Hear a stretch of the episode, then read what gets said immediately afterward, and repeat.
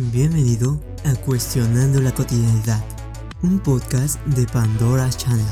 Aprende cosas nuevas y cuestiona lo que ya hayas aprendido. Sin más, empecemos el capítulo de hoy.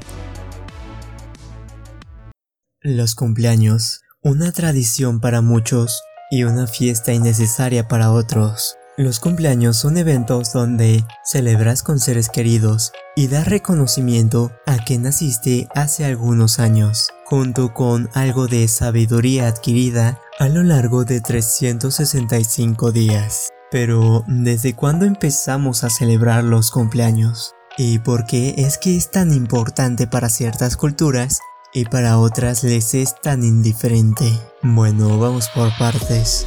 Los cumpleaños egipcios. Una inmensa mayoría de historiadores concuerdan en que el origen a celebrar una fiesta de cumpleaños es aproximadamente en el año 3000 a.C., señalando a los egipcios como precursores de esta tradición, aunque como tal no se celebraba que una persona nacía, sino que desde cuando un faraón era coronado.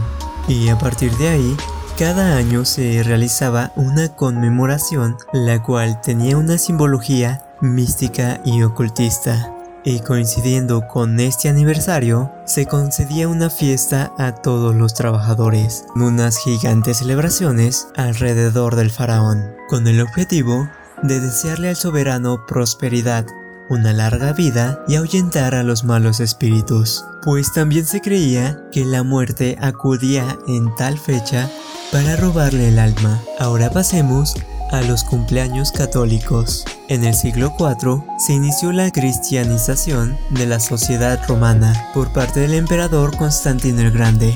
Esto era como imponer un nuevo reinado y con ello una nueva religión, que incluía evidentemente nuevas tradiciones. Y como Roma era bastante grande, pues el número de los habitantes que se acostumbraron a esas celebraciones era mayor. Sin embargo, tenían que sustituir esta fiesta pagana por una fiesta cristiana, añadiendo algunas concesiones, entre las cuales estaba celebrar los años desde el nacimiento de cualquier persona, pues no les gustaban mucho los faraones. Paremos la parte histórica hasta aquí pero si te interesaría conocer más de esto, el artículo está en mi página web www.pandoraschannel.top. Vale, ya sabemos los orígenes de la celebración de un cumpleaños. Y ahora, ¿qué motivos existen para seguir celebrando los cumpleaños? Aun cuando el número de ateos es considerablemente mayor y tampoco nos reinan faraones. Bueno, el nacimiento fue tu comienzo, el comienzo de tu vida. Es como patear al mundo entero y decirle, prepárate porque yo ya llegué y tengo la oportunidad de cambiar al mundo. Además de que probablemente te gustará celebrar el nacimiento de un ser querido, un ser querido que ni siquiera conoces, como tu hijo. Pasemos al segundo motivo por el cual deberías celebrar un cumpleaños. Un momento para reevaluar tu vida. Un cumpleaños no es solamente para pensar en tu nacimiento, sino que también es un momento para pensar en un renacimiento, en una renovación, reflexionar un poco sobre el pasado, evaluar tu presente y hacer planes para el futuro. Simplemente porque todo cambia a tu alrededor y tú eres parte de ese cambio.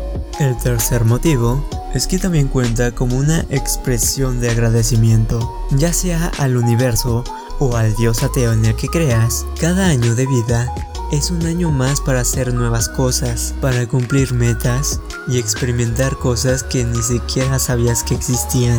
Y el último punto, y a mi parecer, el que te va a convencer más, es que el mejor evento para reunir a tus amigos y a las personas que consideres valiosas son los cumpleaños con el plus de que tú puedes ser el festejado. La gente te tiene que consentir.